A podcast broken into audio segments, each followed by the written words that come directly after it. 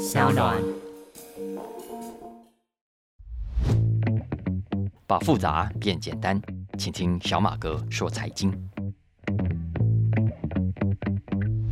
大家好，我是沈云松，欢迎收听小马哥说财经啊。今天是我们第三十八集的播出，哎，今天是二零二三三月八号，哎，三月八号了，我们刚好三十八集播出哦，哈哈哈，好巧！祝大家三八妇女节快乐了，好吗？哦，但我们觉得时间好快哦，昨天突然自己想到，二零二三年。已经过了超过六分之一耶！你看，一转眼剩下六分之五。你这样想有没有觉得很可怕？今年你做了什么事情？我好像什么都没有完成哦！啊，Anyway，一转眼，你看今年这个 Podcast 又过了六分之一了啊！也非常谢谢这段时间来听众们的支持。啊，上个礼拜没有没有没有说到哦。我看到 Apple Podcast 上面无奈 无奈留言说喜欢小马哥的声音，还有金币分析，谢谢喽。可是你为什么无奈呢？还有新华啊，新华是蓝轩时间的忠实听众啊。我在蓝轩节目上聊《经济学人》已经十几年的时间了啊，一直到现在，所以我想有很多的老听众。那呃，我回答新华。这个节目还在的，只是时段呢改成八点到九点了啊，所以这也是为什么我把呃我们这个小马哥说财经的 Podcast 增加了一个经济学人特别集，同样呢放在原本的呃每个礼拜二的早上来更新。所以换言之，如果你还是习惯礼拜二早上七点钟上班的路上听经济学人的话，那么呃欢迎大家来继续收听小马哥说财经，好不好？哈。昨天呢的《经济学人》特别集啊，可能是我最近这几个月来收到最多朋友第一时间就回应我的一个题目。哎，果然减肥瘦身大家都比较有 feel 哈？为什么？因为我们昨天讲的这一款新的减肥药，真的在欧美、在台湾非常红啊！你你去医美界打听一下，大家一定都在谈这个事情，大家都知道的。但是哈，但是我自己回头听，我觉得我昨天讲《经济学人》这个内容的时候，因为他把它放到封面故事上来哦，的确从投资的角度来看，它是一个非常值得注意的商机；从企业管理的角度来看，诺和诺德也是一家值得学习跟参考的药厂。但是呢，这一款减肥药。其实从健康的角度来看，它虽然可以呃相当有效的帮大家减肥，可是首先昨天有讲了，在长期而言，它对健康的影响，在高剂量使用的情况下，会不会有什么样意料之外的副作用，其实是没有人敢说准的。所以在使用之前呢，我建议大家可能还是要再谨慎一点了。而且现在也因为东西一热啊，当然网络各种广告很多，有没有？然后。加很多的诈骗，然后不管正常还是诈骗，就会有夸大效果的嫌疑啊！所以，呃，大家真的不要抱太高的期待。你看，像美国啊，最近就有一个专攻我们昨天讲的这款减肥药 GLP One 呃的这个促销剂为主的这个减肥药，这个网站就突然爆红啊！这个网站啊，大家去 Google 都可以看到啊。可以的话，大家现在去 Google 来看，叫 Next Med 啊，Next 下一个。呃，Med Medicine 的那个 Med M E D 啊，那这个网站它自称呢是美国减肥专家第一品牌啊，其实我认为没有了哦。然后他声称呢，呃，有数以千计的人透过它呢成功的瘦身了啊。那你上去这个网站看，因为它是会员制的，所以你呃如果付费啊，呃加入会员之后呢，它就会提供给你各种呃 GLP One 系列的药物啊，包括我们昨天讲的各种的品牌呃。w e g o v i 啦，呃，Monjaro 啦等等，然后他那个文字真的很吸引人哦，他网站设计我觉得也蛮不错的哦。那上面看第一个，你看呢，他就说只要加入之后啊，第一年的体重怎么样就可以至少少一层，哎，很棒吧？而且第二，你完全不用节食，吃少少，也不用常常运动。你看多棒，这么轻松就可以减肥，打个针就行了啊！就像昨天《经济学人》封面上讲的，eat 好，然后 inject 啊，然后 repeat 就可以瘦身了耶。更吸引人的是啊，这个网站上它列出了很多人的证词，呃，很多使用者用了过后就说自己哇，靠着这款药怎么样变成另外一个人。比方说哦，这个网站上有一个名叫 Laura 的女孩，他说呢，他透过 NextMed 的这个 GLP One 啊。整个人呢瘦了多少？瘦了三十二公斤，三十二公斤是什么概念啊？天哪！哦，他说：“哎呀，过去这二十年来，他一直都很胖啊，然后想办法要减肥，可是都没有成功。It's terrible！哇，太太太糟了哦，hurt my confidence 啊，他的信心、自信也受到影响，他的感情啦，呃，他的工作啦，也因此。”没有办法有很好的进展。那现在呢？多亏了 GLP One 啊，罗拉讲，他说他现在找回了自信，拿回了自己的人生。然后另外还有一位老兄啊，他自称是 Rick 啊，名字叫 Rick。那他说他也是接触了 NextMed，终于呢让他体重一下子少了。刚讲三十二公斤，这个 Rick 啊少了四十公斤啊！哇，Incredible journey 啊，真是不可思议的一趟减肥之旅啊！看了你会不会心动？会吧，会吧，啊！你看这么多人出来见证，怎么会是假的呢？你看这么红的网站，怎么可能拿自己的品牌信誉开玩笑？根据报道啊，这个网站最近这几个月，本来呢一个月只有几万人次造访，现在啊一个月七八十万人次造访。你看这么成功的网站，会很珍惜羽毛的，对不对？至少不会是诈骗集团吧？哎，结果他还真的有诈骗的嫌疑。为什么？因为根据最近《华尔街日报》踢爆，这个当红的网站上很多的内容都是假的。比方说，我们刚刚讲的这位罗拉哈，罗拉有很真实的证词，还有照片耶。可是《华尔街日报》去追查之后，发现网站上照片上的这个女人不叫罗拉，她真正的名字叫 Tammy。她的确本来很胖，体重将近一百一十公斤，现在大概就六十公斤左右，的确瘦了非常非常多。但是，sorry，那是她早在五年前做了胃绕道手术。它并不是因为 GLP One，也跟这一家网站 NextMed 没有半点关系，而且不只是 Laura，刚刚讲的 Rick 这位老兄也不是真的 Rick。华尔街日报同样去追查之后发现，这个 Rick 啊，这位老兄其实本名不叫 Rick，叫做 Jack，而 Jack 呢也真的是瘦身了，可是同样的，他也不靠这款新药，也跟 NextMed 没有半点关系啊。华尔街日报最后发现，这个网站之所以成功，跟其他类似的网站一样，主要靠的呢，并不是这些真正呃获得治疗然后改善的人，而是呢很密集的透过各种的社群媒体的广告带来声量跟流量。但是这些广告你仔细看啊，都会发现，除了我们刚刚讲的呃这个狸猫换太子假的广告之外，你还会发现很多不负责任的做法哈，比方说没有清楚交代。呃，这款治疗呃跟药物的风险，而且他们所标榜的药物啊，比方说 Ozempic，它其实并不是 FDA 所核准用来减肥的药。我们昨天有讲，这款药其实主要还是用在糖尿病患上，只不过被有一些医美的医师用来呃给这个减肥的病患而已啊。那不过以上我刚刚讲的呢，在被华尔街日报踢爆之后，其实你已经看不到了。因为此刻他这些广告都已经撤下来，包括呃原本他在网站上有说他有用 Ozempic，Ozempic 这个品牌现在也被拿下来了啊。那其实这也是另外一个很我觉得很很很好的 lessons 啊，给大家，因为这家 Next Met 啊，它的创办人啊 founder 呃也是个年轻人，大学刚毕业不到两年，好。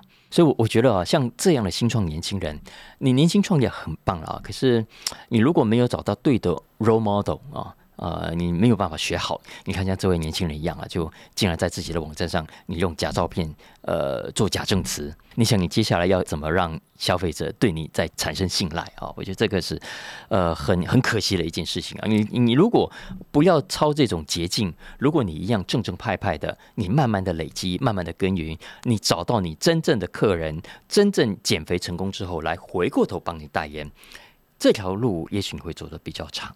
可是现在在这种情况下哦，虽然这家公司现在还在募资，也有很多投资者颇看好它的，可是呢，你 你看，打从一开始你就看到了这个创业者他的诚信啊，其实是是要打个折扣的啊。总之啦，呃，我要讲的重点是，昨天我们聊的这款药物虽然很热很受欢迎，但不是什么仙丹，也不是没有风险的啊。然后你特别要提醒自己，就是有一堆的假网站啦，一堆假药贩，一堆假的卖药的人在。网络上搞诈骗哈，千万要小心。所以呢，最好还是回头找专业的医生来帮助你规划你的减肥之旅吧，好不好？哈，好，我们好久没有讲股市了，我们回头讲一下最近的股市，感觉上好像也没有什么大消息就是了哦，主要是因为你看市场主流看不到明显的趋势，然后呢，你仔细去看，所有的分析师都各说各话，没有什么交集。像我最近就看到很有名的经济学家亚迪尼啊，at 亚迪尼，亚迪尼他其实就很乐观啊，他认为今年的美股哦，现在已经涨了五趴六趴，对不对？他认为还会再涨个十到十五趴。那现在这种行情啊，在他看来不是什么盘整，而是上涨的起点，哈，上涨的起点。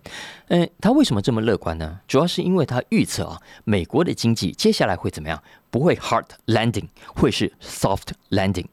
那大家本来很担心的通膨，他认为可以控制下来，所以今年美国的 GDP 成长率哦，看起来会有一点五帕左右啊，这是他的预测。所以他认为，现在如果市场有人感到悲观，或者是感觉到迷惑、没有方向感，主要呢是因为他没有仔细看清楚各种经济指标了。如果仔细看呢，亚迪尼认为你就会发现情况比外面这些媒体所说的要来的乐观。比方说 GDP 数字好了，其实如果大家仔细去看的话，在去年底的景气就已经明显的回温了。否则，如果你只是看媒体的整体报道的话啊，那去年整体美国的 GDP 成长了二点一趴啊，百分之二点一。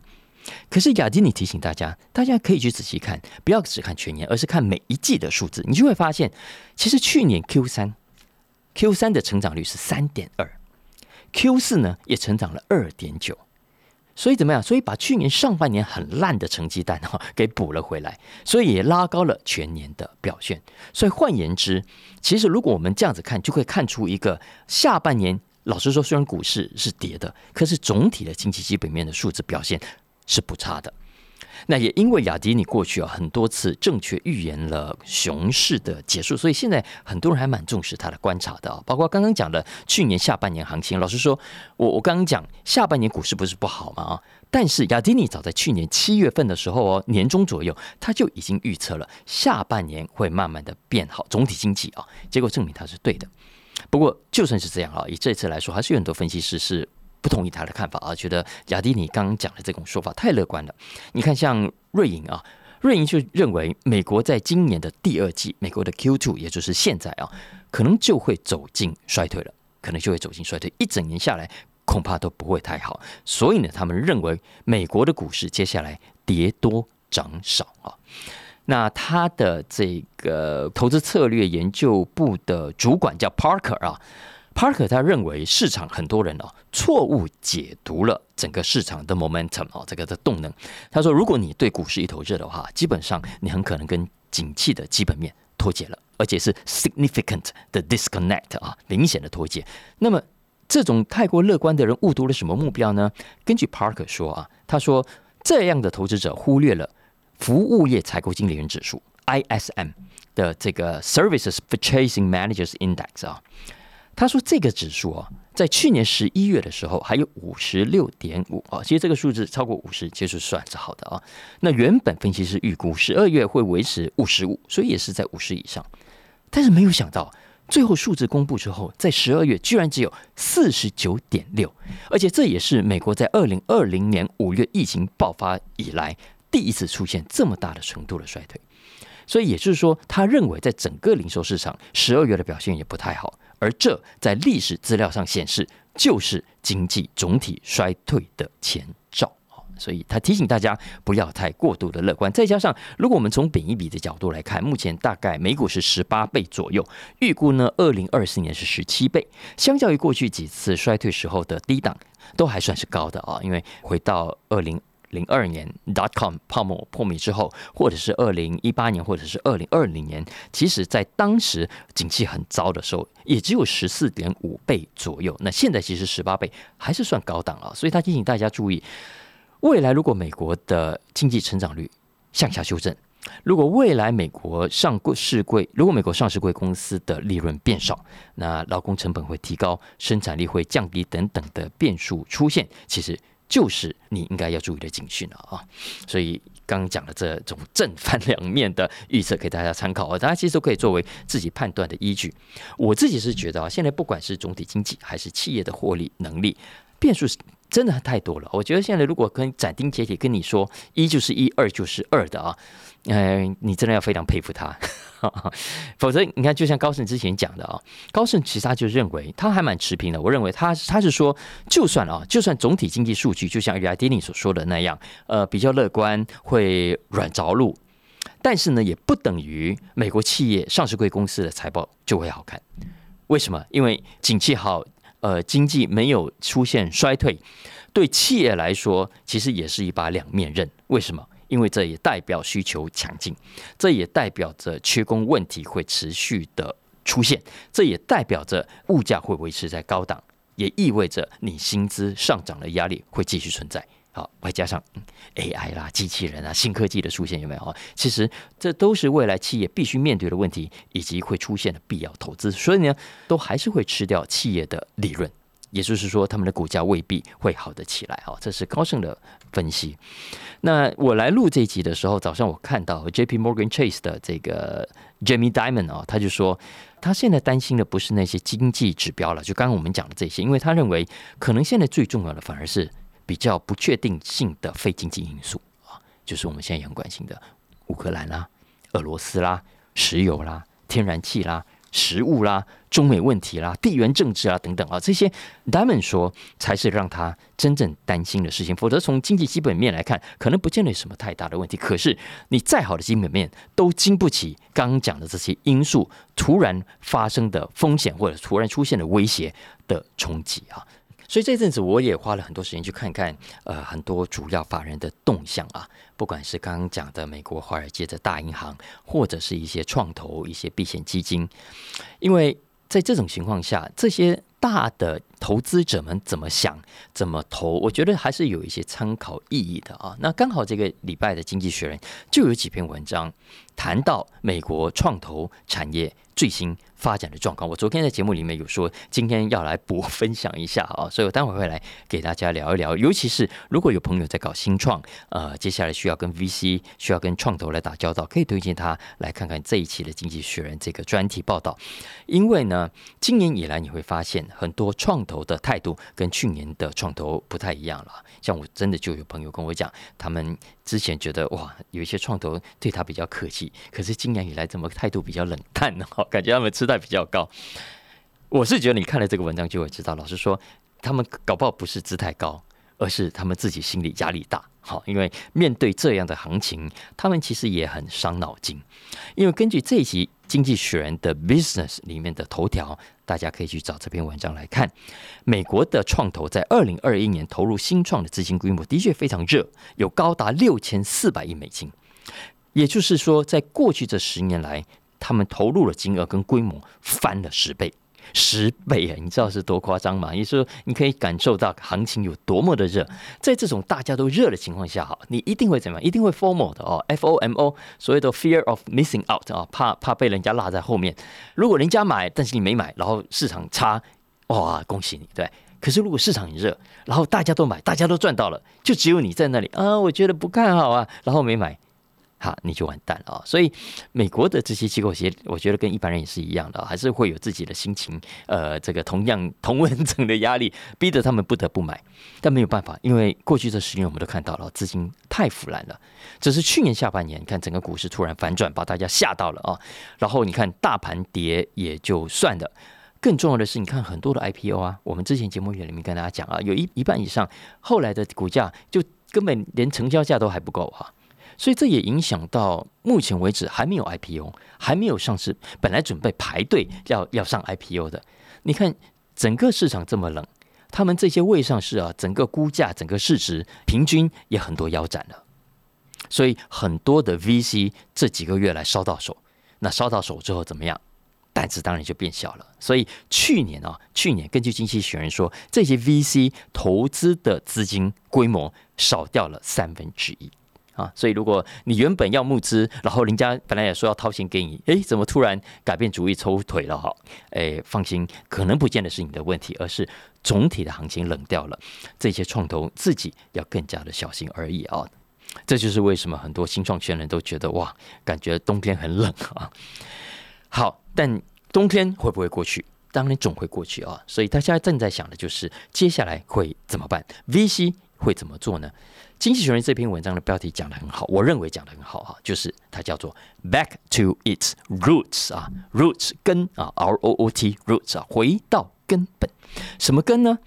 其实，诶，最近啊，联合报系的白话财经节目的 Podcast 主持人来来采访我啊。啊 By the way，预预告一下，礼拜五有个特别集啊，大家有兴趣可以听听看啊。呃，我其实又再讲了一次。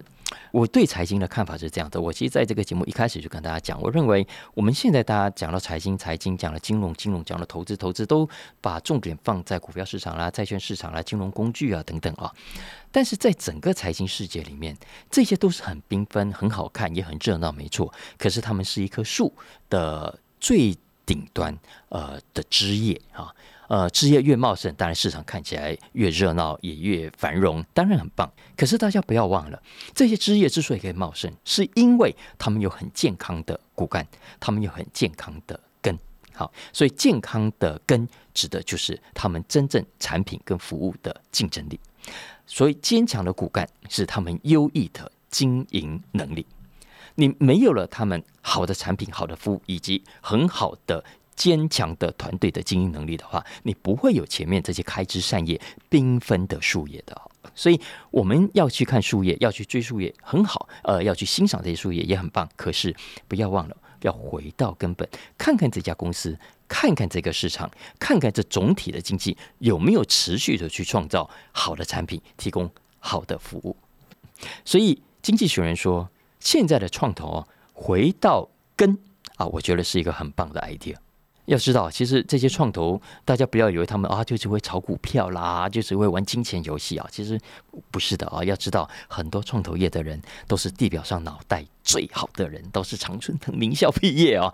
呃，脑袋这么好，他们怎么会不知道树根跟树干的重要性？所以经济学人是说，VC 这些创投本来就是从根开始的。当然，我讲的是美国了，不是台湾。台湾其实。啊，创投又是另外一个故事啊！但我们知道，美国有很多的天使，很多的创投，他们所投资的主要对象都是怎么样？Early stage 啊，就是早期规模还不大的时候，找对了创业者，然后慢慢跟、慢慢培养，然后慢慢辅导他们，辅导这些新创长大，然后有一天他们 IPO 之后，哇，很棒的可以获利了结啊！当然过程中会有很多扶不起的阿斗，很多小骗子啦，很多这个能力不好的人，但没有关系。对他们而言，这投的几十家当中，只要中了一家，可能就发了啊，可能就可以 cover 掉之前的可能好几十家所赔掉、所烧掉的钱。所以你看，之前软银的孙正义有没有不是很风光吗？因为他只要押对了几只宝，其实之前算赔掉了算什么，对不对啊？可是呢，过去这十几年啊，股市因为太疯狂了，搞到怎么样？搞到很多的这种创投啊，他也投机起来，他也发现哦。与其傻乎乎的从最早的阶段开始投资，你不如去投资那种到最后阶段，也就是 IPO 前戏的那种 late stage 的公司，因为他们一旦 IPO 之后，股价就会涨嘛。所以，如果你可以到最后这个阶段再进场，然后呢赚这最后一波，哎，其实也不错的，对吧？尤其之前，哎，股市一直涨，你看涨得这么凶，所以真的赚很大。所以呢，他们原本的主力是在投资 early stage 的新创公司，来到后来啊，发现很多的 VC 啊，就变成像台湾的这样，前面的先先不管了，后面去找那些 late stage 啊，机会很高的，然后反正先赚一笔再说。可是呢，我们现在看到了啊，去年一整个行情这样翻转啊，很多创投把之前赚到的全部都吐了回去了，全部都吐了回去。最典型是我刚刚讲的孙正义啊。孙正义之前不是很夯吗？他的愿景基金嘛，我一目就是上百亿、上千亿呀。可是大家知道吗？光是去年，孙正义烧掉了多少钱？他赔掉了六百亿美金啊！六百亿美金，你看他的 Vision One、Vision Two，呃，募了总共一千五百亿，就赔掉了将近一半。所以你看惨不惨哈？这还只是孙正义啊，还有很多其他的创投，其实状况都不好。我们不是常常看呃独角兽、独角兽嘛啊，然后哦都股价一热啊，然后他们市值身价一炒高，就突然冒出很多独角兽。但是大家知道吗？今年呢，新登科的 Unicorn，也就是估值被大家炒得很高，然后一下子变成独角兽的这种 Unicorn，少掉多少？少掉了九成。也就是说，现在聪明的创投。动作快的创投，脑筋快的创投，他们不会死脑筋的继续往前冲，而是要马上第一时间改变自己原有的策略，换个方向走啊。哎，讲到创投，我我觉得稍微补充一下啊。我们这里讲的创投其实有三大类啊。第一大类呢，就是啊很传统的我们在戏股看到的这种创投啊。再来第二大类是比较新进的呃各种的私募基金呃所成立的这种投资的基金。再来第三类，其实属于主权基金啊，像新加坡的淡马锡就是属于这一类的。那目前这三大类加起来，全球呢有九家规模最大的。大家知道吗？去年他们的持股市值蒸发了四成，所以他们也是一整个下半年大缩手、大撤退。像 Sequoia 啊，很很有名的，他就少投了多少一半呐？他投的金额只剩下百分之五十左右而已啊！所以你要跟他们要钱，不是不行，他们还是会给的，但是给的规模跟金额不再像之前那么大方了。不过，老实说，这个现象也不是只有创投了啊。其实整个华尔街银行都是一样的。你看，像我最近这两天就看到华尔街在炒啊，行情变成这样，它到底该买什么啊？老实说，我觉得炒的蛮好笑的。大家知道啊，因为之前股市真的太热了嘛，那所有人你如果没没有买股票，真的是亏大了哦。那大家都说哇，一定要买股票，对不对？所以华尔街最流行的一句话叫做 “There is no alternative”，叫简称叫 Tina 啊。T there is T I no alternative 啊，N A 啊叫 T I N A Tina 啊，可是呢，现在我们看到股市方向模糊了，然后市场不确定了，你会看到这些华尔街银行开始改口了，改什么口呢？高盛最近改喊叫做 Tara T A R A，什么叫 Tara 啊？叫 There are T A，然后 Reasonable alternatives R A 啊 T A R A 叫 Tara，然后呢？讲完之后呢，德意志银行它进一步的加码，喊出什么呢？Tapas，T A P A S，哈，What is Tapas？哦，原来它叫 There are plenty of alternatives，在 T A P A S。然后呢，还有一家叫 Inside Investment 啊，它是喊出的叫做 Tiara，T I A R A。There is a realistic alternative，也就是说，嗯，真的有很实际的的的其他的选项啊。可是。什么样的 alternative 呢？什么样的股票之外的另类的选择呢？你仔细看哦，他们所说的这些 alternative，这些另类选择，老实说，你看行情也不好啊，哦，呃，什么短期债券啊，像高盛有讲过啊，新兴市场啊，商品市场啊，你仔细去看呐，全部都今年不太行了哈。所以我。一直都跟大家讲，你如果要在市场上混啊，你就必须呃有某种的耐心，去在不同的主张之间去按摩你的脑袋，去反复的去检视这些主张、这些说法到底有几分是成立的，然后用你自己的判断去做你自己资金上分配的决定。好，我觉得聪明的投资者都是这样的。那聪明的创投现在怎么想的呢？就是我们刚刚讲的，回到源头，专注企业的根。那经济学人有具体整理出啊，现在美国创投的四个主要的改变。哪四个改变呢？第一，他们回头找规模比较小的，成立时间比较短的，也就是我刚刚讲的比较新成立、比较 early stage 的这种公司，当然是前景比较被看好的。那什么叫前景比较看好的呢？除了呃。基本的啊，产品跟服务要有 potential，对不对？然后他们经营者也很不错啊，看起来不像个小骗子啊。但是这个阶段还有一点是非常重要的一点，也就是经济学人提出了第二个观察啊。他认为现在的创投都会优先投入所谓有战略位置的产业和公司。什么叫有战略位置的产业和公司呢？也就是政府正在鼓励、正在推动的产业。比方说以美国来说。就是基础建设，对吗？以美国来说，还有关键的产业叫半导体，还有干净能源。那这些因为有政府政策的推动，以及很多主流的媒体跟机构去推波助澜，它成功的几率也会比较高。再来第三个，现在创投也很重视，我觉得也很值得特别提醒现在的新创圈的朋友们的啊。现在的创投会更加重视什么呢？Better governance，也就是更好的治理。这点很多人可能会说。啊，这不是基本吗？那本来公司就应该要好好治理啊。熟悉新创圈的朋友就会知道啊，很多新创的公司，老实说都在打仗啊，都在冲啊，在基础的管理上，老实说能够过关就好了啊。所以在 governance 在治理上没有花太多的心思。那在以前呢，很多的创投的确是很重视的哦，因为这个万丈高楼从地起，如果这个经营者没有打从一开始就被电，没一开始就有正确的方向跟方法的话，其实呃未来会相对的比较麻烦。更那是以前，过去这十年，我们刚刚讲过，因为太热了，很多的创业者拿翘。反正资金源源不绝而来啊，你你爱投不投我拉倒，所以牌主控权、筹码都在创业者手上，所以这些 VC 啊，也就只能乖乖的摸着鼻子，钱就拿给你啊，你要干嘛？我不管了，反正最后你能够 IPO 让我赚到钱就好。可是呢，也因为他们疏于治理，结果导致了很多骗子的发生，很多的状况。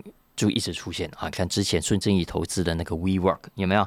呃，因为钱这样乱搞啊，你没有人在董事会监督他耶。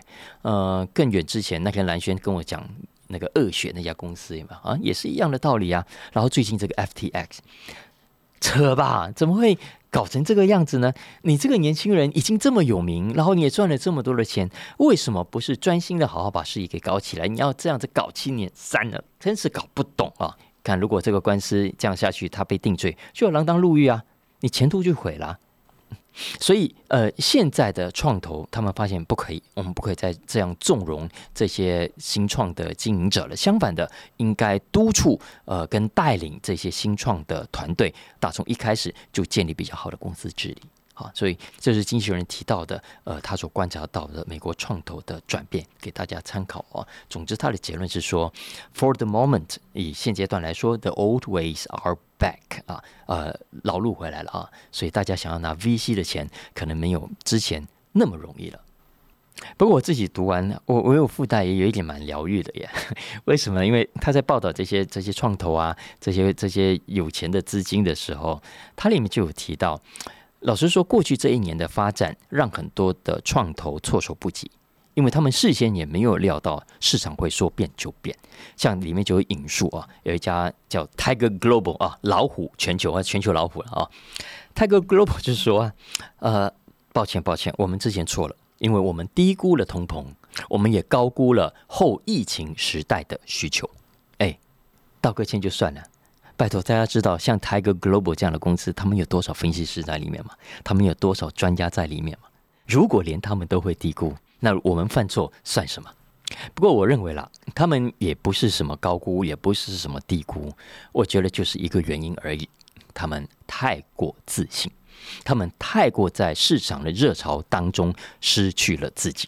他们也许里面有人提出警告哦，说哎不对，市场这么热了，不行不行，大家要收手。